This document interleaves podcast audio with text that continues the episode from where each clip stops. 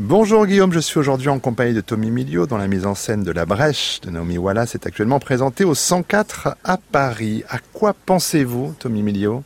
Bonjour Arnaud, alors euh, je crois que en fait je pense simplement au théâtre en ce moment, que ça occupe euh, finalement une bonne partie de mes pensées, je me rends compte de ça, que ça me happe euh, énormément, particulièrement euh, parce que nous sommes en train de, de, jouer certainement, et que je mesure en fait la chance de pouvoir tout simplement sortir de chez moi chaque matin en allant au théâtre. Et ça me réjouit quotidiennement, mmh. puisque il y a cette chose en fait où tout d'un coup on est confronté au jour le jour.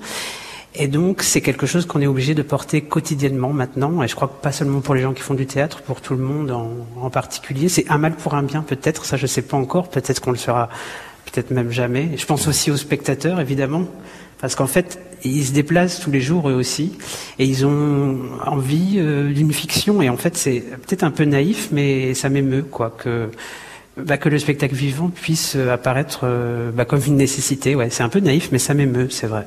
Et aussi, je pense en fait à Naomi Wallace, l'autrice, euh, voilà, avec qui je, je travaille, qui n'a pas résisté, m'a-t-elle dit, au désir euh, bah, de revoir le spectacle, de revenir au théâtre. Elle ne peut pas y aller, euh, elle, puisqu'elle est américaine et qu'en Angleterre, euh, elle, elle, est américaine, mais elle habite en Angleterre. Ce n'est pas possible. Elle est venue voir le spectacle et donc à cause de ce voyage, maintenant, elle est en quatorzaine. Alors je ne sais pas ce qu'elle fait.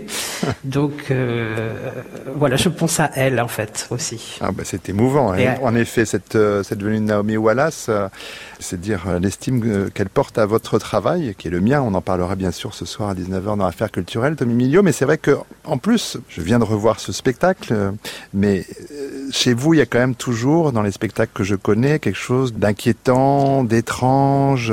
On ne sait pas absolument toujours où l'on est ou ce qui s'est passé. Ça résonne d'autant plus fort aujourd'hui. C'est un peu une banalité de dire ça, mais chez vous, c'est quand même particulièrement vrai.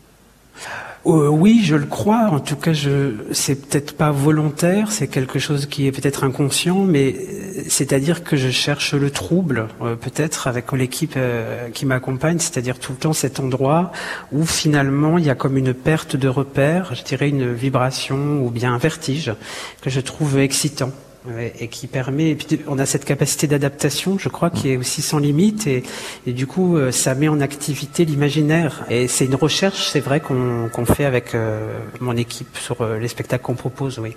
Une journée de Tommy Milio, en ce moment, elle se déroule comment, selon le rythme de la journée, pour arriver jusqu'à la représentation? J'aime beaucoup le quotidien, ça me plaît beaucoup. Ça me rassure aussi énormément, donc je me réveille. Et tout simplement, euh, c'est le moment où peut-être, puisqu'on parle de pensée, euh, mes pensées sont les plus chaotiques. Enfin, en tout cas, il y a un, un temps d'adaptation pour revenir du sommeil. Il y, a, il y, a, le café qui est un moment extrêmement important. Et puis après, je prends le chemin pour aller au théâtre avec euh, bah, cette joie et cette nécessité de d'y retourner chaque jour, vraiment. Merci Tommy Milio. Merci.